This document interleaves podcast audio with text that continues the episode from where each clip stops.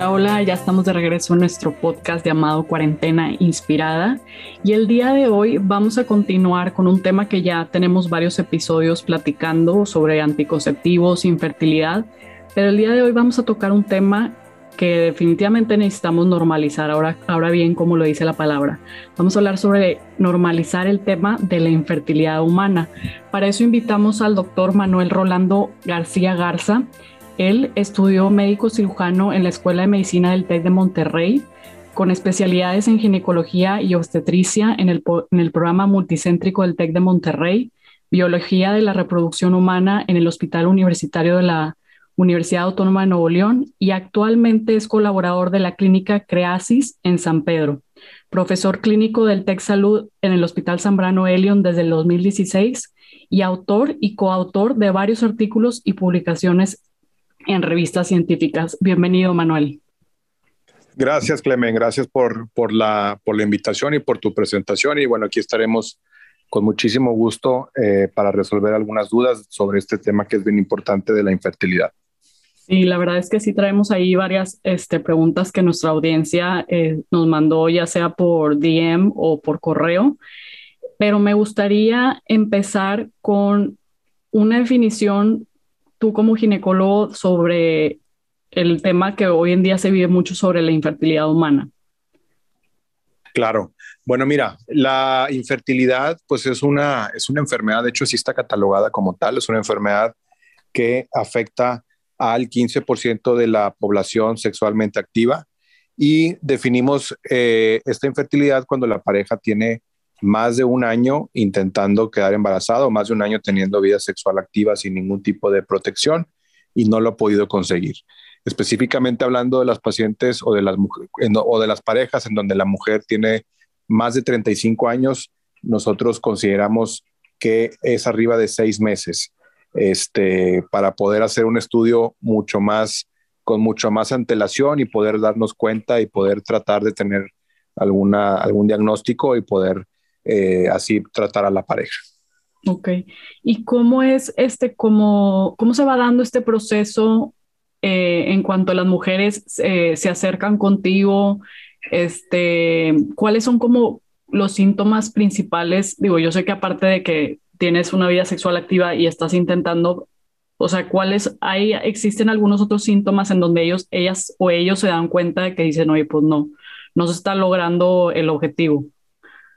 Sí, mira, fíjate que síntomas de infertilidad como tal, no. Obviamente cuando la pareja ya tiene, ya está encaminada y ya tiene un plan o un deseo de embarazo como tal y ya pasó tiempo, eh, este tiempo que acabamos de decir ahorita de 12 meses o de 6 meses en caso de que sea la mujer arriba de 35, pues ya la pareja empieza a sospechar. Ahorita pues hay mucha información en, en el Internet, hay mucha información en las redes sociales y ya la pareja o la gran mayoría ya está bien informada y ya sabe que este tiempo es básico para poder, eh, para poder concebir y, y, si no lo logra, pues casi siempre este, acuden con nosotros eh, muchas de estas pacientes o la gran mayoría ya acude con nosotros eh, con el diagnóstico y acude con nosotros incluso con algunos tratamientos o con alguna, alguna consulta con algunos otros médicos. Y pues te digo, realmente síntomas como tal no hay. ahorita vamos a hablar a lo mejor de algunas patologías que pueden causar infertilidad como lo es la endometriosis y esta, esta patología que a lo mejor ahorita la platicamos con mayor eh, profundidad, pues sí puede darte algunas pistas porque es una enfermedad que te causa eh, algún dolor, eh, algunos síntomas que son clave para nosotros para darnos cuenta por dónde viene un poquito la cosa. Ok, de hecho ahorita que hablabas de la endometrosis, en el capítulo anterior tuvimos un ginecólogo y hablamos con él sobre los anticonceptivos y que a veces también se tiene como una muy mala vista de que de lo que son y este y que también estos pudieran causar infertilidad, pero nos comentaba él que la endometrosis también la para sanarla o por así como para ayudar al proceso, pues se ayuda de los anticonceptivos, ¿no? Así es, sí, la, la endometriosis pues es una enfermedad que tenemos perfectamente bien detectada, eh, afecta entre uno y dos mujeres de cada diez y eh, está relacionado mucho con dolor pélvico y con infertilidad. Eh, desafortunadamente, la endometriosis no es un diagnóstico que dependa de algún estudio de sangre o de algún estudio de imagen que nos haga confirmar o descartar la endometriosis. La endometriosis se sospecha con los síntomas o signos que tenga la paciente que nos refiera y se confirma solamente por la paroscopía. Obviamente, dependiendo de las necesidades de cada paciente este, y, de los síntomas, de la gravedad de los síntomas, pues esos son los diferentes tratamientos que existen para tratar esta enfermedad. Y los anticonceptivos, pues forma parte de una rama de varios tipos de tratamiento que nos pueden ayudar para este, tratar esta enfermedad. Ok. ¿Y nos puedes platicar un poquito de las patologías que, que comentabas hace ratito? Sí, claro. Bueno, mira, eh, cuando hablamos de infertilidad, tenemos que clasificarla. Este, existe la, la infertilidad primaria, que es cuando la paciente o cuando la pareja nunca se ha podido embarazar. Y existe la infertilidad secundaria, que existe o que se denomina cuando la pareja ya tuvo un embarazo, o sea, ya hubo una gestación, independientemente del resultado, pudo haber tenido un aborto, pero ya hubo una implantación. Entonces, hay que diferenciar muy bien de estas dos para poder también establecer pues un pronóstico y, poder saber más o menos este, qué nos espera con esta pareja. Entonces, hablando de las patologías o hablando de las causas de infertilidad, se dividen en dos o tres grandes rasgos. La primera es cuando hay un factor femenino, es decir, cualquiera de las cosas en la anatomía o en el sistema reproductivo de la mujer que nos pueda llevar a que la pareja no se pueda embarazar.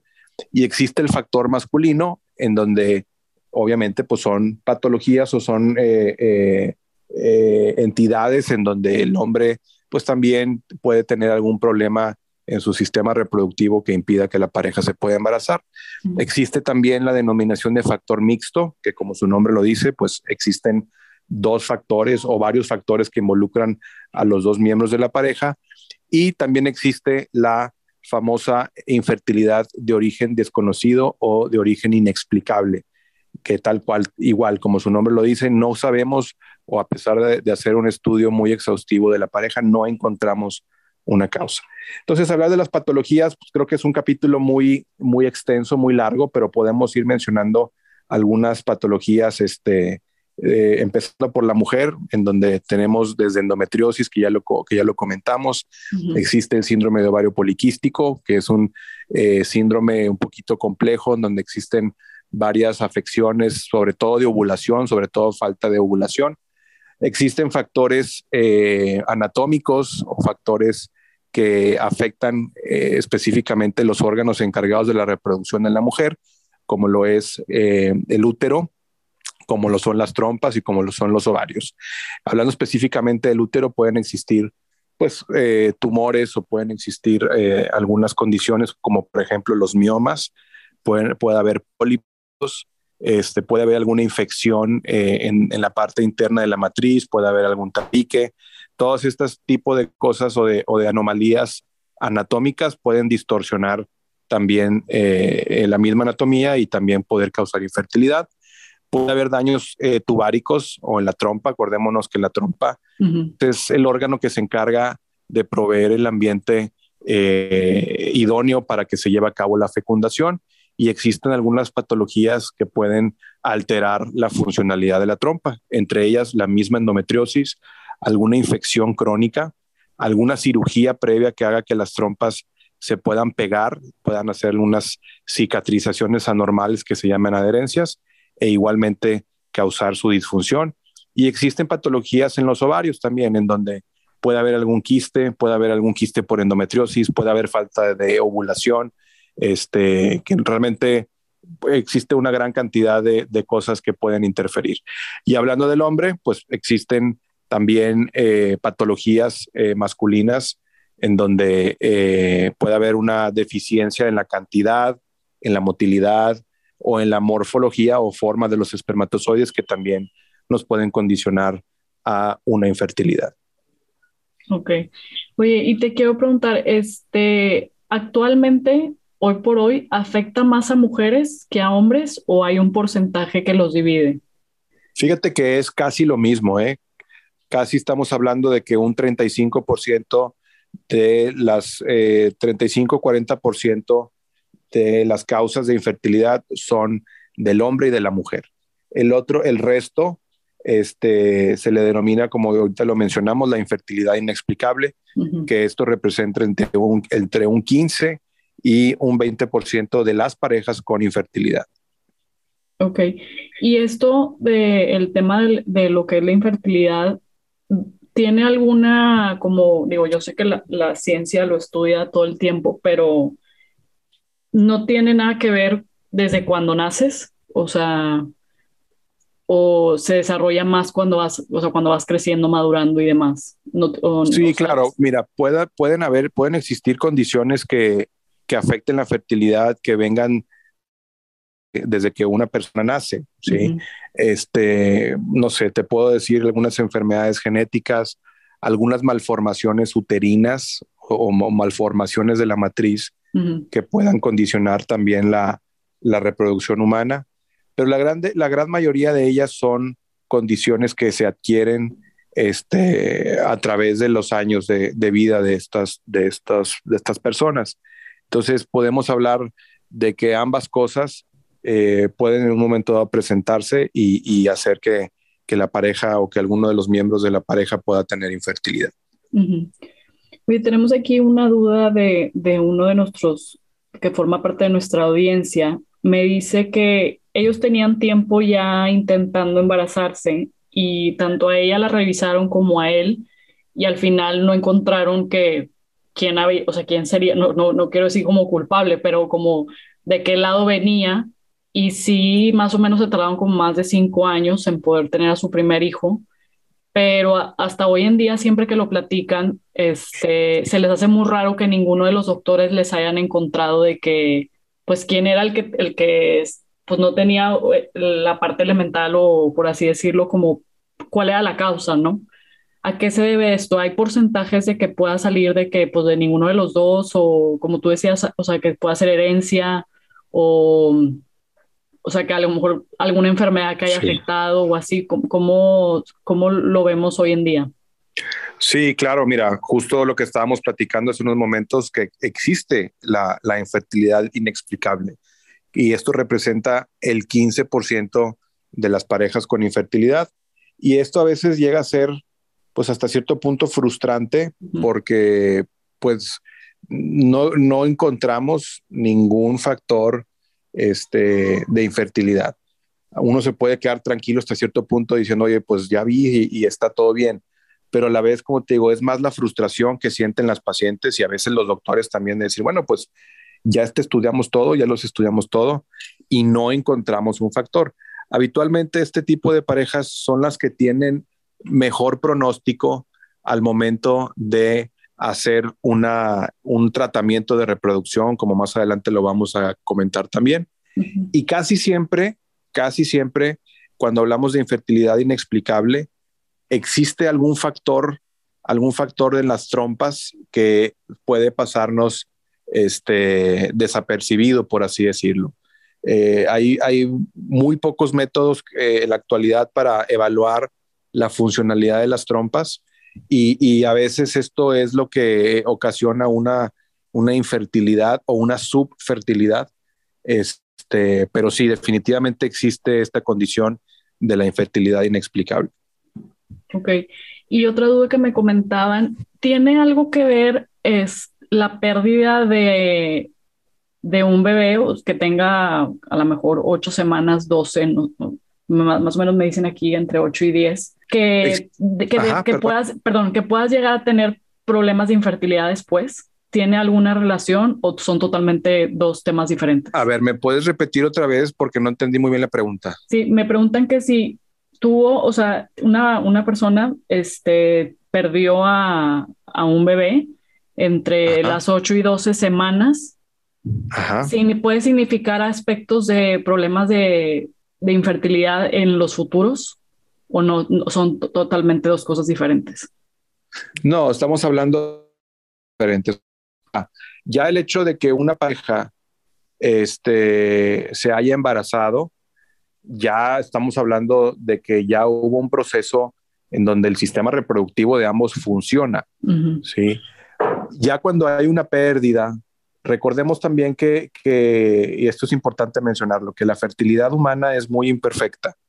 es, es, eh, existen muchos errores, sobre todo eh, de genética o de cromosomas, que hacen que eh, pueda haber un embarazo, pero que el embrioncito no venga bien genéticamente y esto hace que el mismo cuerpo lo pueda desechar. Entonces, afortunadamente hemos visto que las pacientes o las parejas que tienen abortos en donde ya hubo una implantación, aunque no haya terminado en un embarazo de término, estadísticamente estas parejas tienen mayor probabilidad de tener un embarazo a término. ¿sí?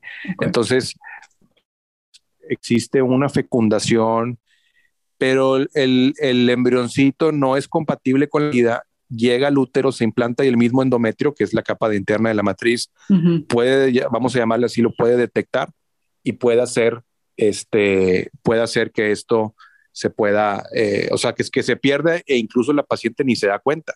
Viene la menstruación y ni se dio cuenta. Entonces, cuando hay algunos embrioncitos que se implantan embarazo, pero luego deja de latir el corazón, o por ejemplo, cuando se forma solamente la bolsita, pues son unos de estos errores a los que me refiero que a veces puede suceder y que este, hacen que la paciente tenga un, un aborto o una pérdida.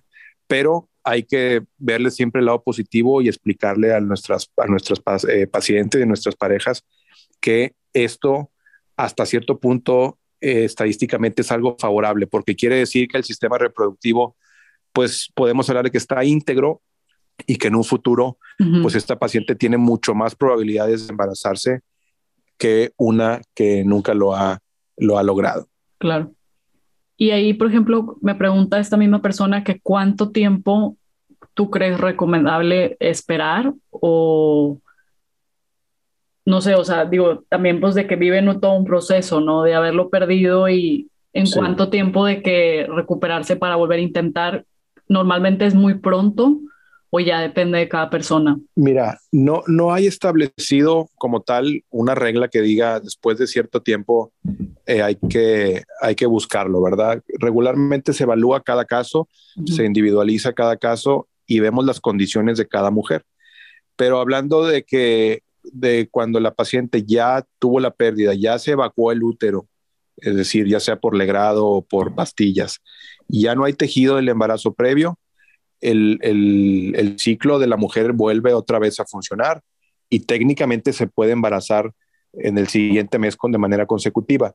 Pero siempre lo ideal, este, sugerimos que pase por lo menos un par de meses para que la paciente viva su duelo, para que la paciente eh, podamos hacer alguna evaluación de ver si no, si no hay alguna otra causa que, que pudo estar relacionada con el aborto y también que la pareja ya se sienta, se sienta este, eh, en, en, en, ánimos y en condiciones para volverlo a intentar. Claro, totalmente. Oye, y quisieras platicarnos un poquito más, este, es que tengo mucha audiencia, en la mayoría mujeres que han pasado por el proceso o que tienen endometrosis y realmente hay muchas dudas de que o están un poco preocupadas. ¿Sí se puede llegar a tener hijos teniendo esta, esta patología, por así decirlo? Sí, claro, mira, hay que evaluar, primero que nada, teniendo que la paciente este, nos dé la sospecha de que pudiera tener endometriosis. ¿Cómo sospechamos que una mujer pueda tener endometriosis? Pues primero que nada son pacientes que tienen mucho dolor pélvico, sobre todo mujeres que tienen dolor pélvico o dolor a la hora de la menstruación. este dolor puede llegar a ser incapacitante. La paciente puede incluso tener dolor a la hora de tener relaciones o tener dolor cuando, cuando tiene el proceso de evacuación este, durante los días de la menstruación. Eh, son datos que nos pueden orientar a que la paciente puede tener endometriosis. También el dolor en la menstruación de manera progresiva, es decir, cada mes o, cada ciertos meses que va pasando el dolor es mayor, pues eso nos hace sospechar de que pueda tener una endometriosis. Y luego, eh, a la hora de la revisión, cuando nosotros revisamos a la paciente, hacemos un tacto bimanual este, y, la paciente refiere dolor, pues bueno, eso nos hace, nos hace sospechar también de que la paciente tiene endometriosis. Entonces, ya una vez que tenemos detectado que tenemos una alta sospecha de la endometriosis dependiendo, depende mucho de lo que la paciente esté buscando. Si la paciente está buscando embarazo y sospechamos de una endometriosis y ya tiene más de un año intentándolo, pues tenemos que eh, pensar en hacer una cirugía que se llama la paroscopía. Entramos, una camarita dentro del, del y evaluamos cómo están los órganos reproductivos. Existe una clasificación de grados de endometriosis. Dependiendo de la severidad de la endometriosis, existen cuatro grados. Dependiendo de la, de la severidad de posibilidad de que tiene la pareja de embarazarse. Por lo regular, cuando la paciente tiene una endometriosis grado 1 o grado 2, que son enfermedades leves, estas son de muy buen pronóstico, es decir, la pareja puede eh, embarazarse incluso hasta de manera espontánea o si no con tratamientos que le llamamos nosotros de baja complejidad, como lo es la inseminación, que a lo mejor ahorita vamos a hablar de esto también. Pero cuando la paciente ya le hicimos una laparoscopía y clasificamos a su endometriosis como en un grado 3 o grado 4, donde ya son grados más severos, pues difícilmente esta pareja puede embarazarse de manera espontánea o incluso con técnicas de reproducción de baja complejidad. Entonces, estas pacientes son candidatas a una técnica de reproducción asistida que le llamamos nosotros de alta complejidad. Entonces, eh, la respuesta es no toda la endometriosis es igual a infertilidad, a menos que sea una endometriosis de grado severo, que eso lo, lo, sabemos solamente haciendo una laparoscopía, y dependiendo en dónde estamos ubicados y dependiendo en dónde eh, clasifiquemos la, endometriosis, es el tratamiento que nosotros podemos ofrecerle a la pareja. Pero primero sí tenemos que hacer una laparoscopía en caso de que se sospeche una endometriosis. Ok, no, pues está muy interesante. Y después hacemos un tema de puro endometriosis para aclarar más dudas, porque sí está, sí, claro. es extenso. Es un tema muy extenso en donde hay, como dicen, mucha tela de dónde cortar pero este, la infertilidad, pues esto es lo, lo más básico y lo, y lo, que, lo, más importante que, que, se tiene que conocer sobre este tema. Oye, Manuel, ¿y nos puedes platicar o cómo manejas tú el hecho de el proceso de empezar a ver este, formas de, de que la pareja se embarace? A ver, ¿cómo otra vez? Perdóname. O sea, ¿cómo sería el proceso contigo de que cómo vas llevando a una pareja para para empezar un tratamiento o qué opciones se les dan? Sí, claro. Bueno, mira, esto es bien importante y, quiero recalcarlo porque esto es el, el como lo más importante de, de, cuando evaluamos a una pareja con endometrio, con endometriosis, con infertilidad, disculpa. Entonces, lo primero que tenemos que hacer es intentar esclarecer cuál es la causa. Si nosotros no sabemos cuál es la causa, pues difícilmente podemos establecer un tratamiento de, de acuerdo a las necesidades de cada paciente. Y esto lo comento, este Clemen, porque eh, nos ha tocado ver en la consulta parejas que ya vienen tratadas de ginecólogos que no son especialistas en reproducción. Y, a veces hasta, híjole, este, da, un poquito de, de, coraje, por así decirlo, porque hacen perder a la paciente tiempo, hacen eh, perder a la paciente dinero nos ha tocado hacer, ver pacientes que les han hecho un montón de inseminaciones y luego resulta que les pides un estudio para ver las trompas y están las trompas tapadas. Entonces, y ya perdieron mucho tiempo.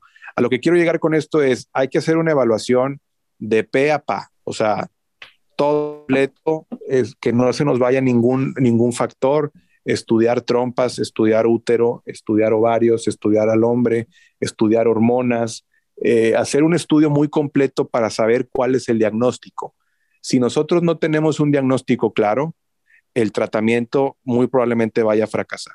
Entonces, lo primero que tenemos que hacer es que la paciente o que la pareja se acerque con nosotros, hacer una evaluación en el consultorio, hacer una buena, eh, una buena, un, un, buen interrogatorio, porque a veces fíjate que los problemas de fertilidad son de cosas tan sencillas como, como el coito, fíjate, hay, hay algunas parejas que no pueden tener un coito, no pueden tener una relación sexual o que tienen relaciones sexuales muy, eh, muy, muy de vez en cuando y ellos dan por hecho que lo están haciendo bien y no lo están haciendo bien. Por ponerte un ejemplo, ¿verdad?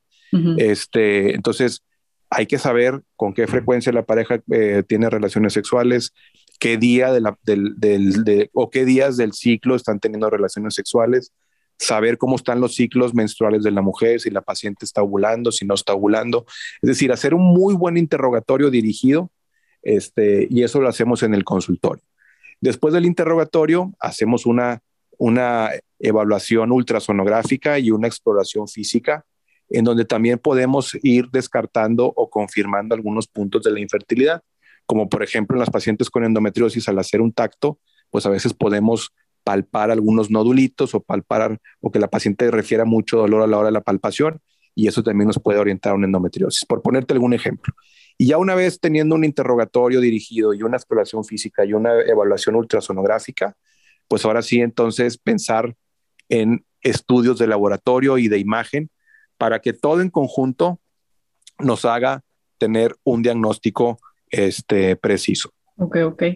Y en cuanto, digo, yo sé que a lo mejor no es mucho tu tema, pero yo creo que sí te han, han llegado clientes, o sea, pacientes que están, perdón por la palabra clientes, pero yo como veo todo lo de negocios y así como que sí, sí, me puede que pacientes, que tus pacientes al final son clientes, ¿no? Entonces, este, yo sé que no te metes tanto en el aspecto del sentimiento o así, pero te ha tocado que, o sea, ahorita hablando de, de, este tema que es normalizar el tema de la infertilidad humana, ¿cómo lo has sobrellevado tú? Porque digo, yo creo que aquí en Monterrey sí vivimos en una sociedad en que, pues es el hecho de que terminas tu carrera o te graduaste, te consigues un buen novio, te casas y luego luego es tener hijos, ¿no? Entonces como que, y pues existe mucho el tema de que, ¿y cuántos? Y no sé qué, y esto y el otro. Entonces, también yo creo que hay mucha presión, ¿no? Entonces yo creo que te han de llegar parejas que pues están desesperados, ¿no?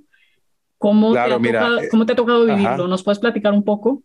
Sí, claro, mira, esto que mencionas es bien importante. Este, así tal cual lo dices, en nuestra sociedad, y yo no sé si en todo México, pero yo te puedo hablar que aquí en Monterrey, tú sabes que la presión social es impactante, este, y muchas de las veces me toca ver a parejas que vienen incluso desde todavía que ni se casan o, que están en la visita preconcepcional o en, la, en el chequeo ginecológico anual y ya vienen preocupadas. O sea, ¿por qué? Porque ya han escuchado historias, porque ya han este, visto las redes sociales, porque hay una, una presión familiar, este, de amigos, etcétera. Y todo eso, pues, este, hace que la pareja, pues, incluso se empiece a desesperar antes de tiempo. Entonces, es bien importante también hacerles eh, entender y hacerles eh, saber a las parejas que esto de la fertilidad es, es un tema complejo, que la tasa de fertilidad mensual, es decir, la posibilidad de que una pareja se embarace teniendo relaciones los días fértiles y que todo esté en orden, aún así la tasa de fertilidad al mes es de un 10%, es de un 10 a un 15%, es muy bajita. Entonces, que eso no haga que la pareja le, genere estrés porque este, tiene que saber eso. Obviamente hay parejas que se embarazan muy pronto, el primero, segundo, tercer intento, pero la gran mayoría se tarda entre 6, 8, 10 meses. Entonces, eso es bien importante que la pareja lo entienda y que si no existe alguna patología o alguna va a tener o pueda tener problemas para embarazarse, que la pareja se quede tranquila, que disfruten su vida matrimonial, que disfruten su vida íntima y que, que esto, este, pues en la gran mayoría de las, de las parejas, el 85% va a conseguir un embarazo a la vuelta de un año. El estrés cotidiano, como el que manejamos todo el mundo, ¿verdad? Las situaciones de estrés normales, este tipo de, de casos sí pueden en un momento dado afectar de alguna forma la fertilidad. Entonces hay que canalizar, hay que saber primero detectarlo, hay que platicar con la pareja, hacer las preguntas dirigidas sobre, oye, ver, ¿qué tanto afecta eh, este tema sobre tu vida personal? ¿Tienes algún problema personal? Este, o sea, hacer énfasis en esto y en caso de que nosotros detectemos algún problema, pues obviamente saber canalizar a estas parejas con algún especialista, con algún psicólogo, con algún este, psiquiatra en casos muy extremos. Este, pero sí tenemos que ser nosotros este, apoyar que la paciente y que la pareja se sienta apoyada por nosotros, este, que no nos vea nada más como un instrumento para lograr el embarazo, como a veces somos consejeros, ¿verdad? A veces también lo hacemos de psicólogo y, y, pues eso también te genera un muy buen, eh, un muy buen bonding con, con la paciente y, y bueno, esto te ayuda para, para el tratamiento futuro. Claro, totalmente. Oye, pues bueno, ya se nos está acabando el tiempo, pero me gustaría, este, bueno, no sé si quieras agregar algo que nos esté faltando. No, no, no. La verdad es que este, creo que el, tema, este tema de la infertilidad es muy extenso. Creo que tocamos todos los puntos básicos. Este, yo creo que en un futuro, si, si, el, si el tiempo nos lo permita y en una oportunidad que se tenga, este, pues eh, ahondar en, ciertos temas en específico. Eh, también, por último, quiero nada más decir que, pues bueno, existe un, un tema tabú, o sea, que todo esto de la fertilidad pues llega a ser tema tabú en muchas parejas y en muchas pacientes. Y que a medida que, que la pareja lo empieza a platicar, se empieza a dar cuenta que existen muchas parejas en su misma situación, esto les ayuda a abrirse más y a que todo este proceso sea mucho más llevadero. Totalmente. Oye, tengo aquí una última pregunta que de hecho nos acaba de llegar. Este, ¿qué mensaje le pudieras dar a las parejas que son mayor de 35 años y que están buscando pues tener su primer hijo y que ya tienen tiempo batallando? ¿Qué mensaje les podrías dar tú? Y ahí también si nos puedes incluir tus redes sociales y dónde te pueden buscar. Claro, mira, cuando son pacientes o son parejas en donde la mujer es arriba de 35 años, hay que acudir con un especialista en fertilidad, incluso desde antes, esa sería mi recomendación, desde antes que la pareja vaya a empezar a intentar buscar el embarazo. ¿Por qué, hacemos énfasis en, en, los 35 años? Porque después de los 35 años, la cantidad de los óvulos y la calidad de los óvulos, es decir, la reserva ovárica, se va acabando con una mayor aceleración. Entonces, después de los 35 años, vemos que es más común eh, que la pareja pueda batallar para embarazarse o que la pareja pueda embarazarse y tener pérdidas. Entonces, creo que este, no hay que perder mucho tiempo, hay que, pues nada más eh, ir al, al, doctor, hacer una revisión básica y si es necesario pedir algún estudio básico para poder darnos una idea de cómo está todo. Este, eso es lo que yo les, yo les aconsejaría. Y en cuanto a mis contactos en mis redes sociales, con mucho gusto me pueden encontrar en Instagram eh, con mi cuenta que es dr.manuel García. En Facebook me encuentran como doctor Manuel Rolando García Garza y yo me encuentro consultando en el Hospital Zambrano Elion, en el piso 10 del Instituto de la Mujer, consultorio 5. Ahí en mis redes sociales, en mi perfil de Instagram, vienen los contactos para, en caso de que alguna eh, paciente quiera sacar cita, este, ahí pueden encontrar todos los datos. Perfecto, Manuel. Pues muchas gracias por este tema. Este, creo que definitivamente nos faltó tiempo, pero vamos a hacer una segunda parte porque creo que la verdad vale la pena profundizar un poco más. Claro que sí, con muchísimo gusto. Este, cualquier duda, con mucha confianza, me pueden contactar en las redes sociales y espero volvernos a estar eh, escuchando pronto. Gracias, Manuel. Al contrario. Hasta luego. Saludos para todos. Bye. Bye.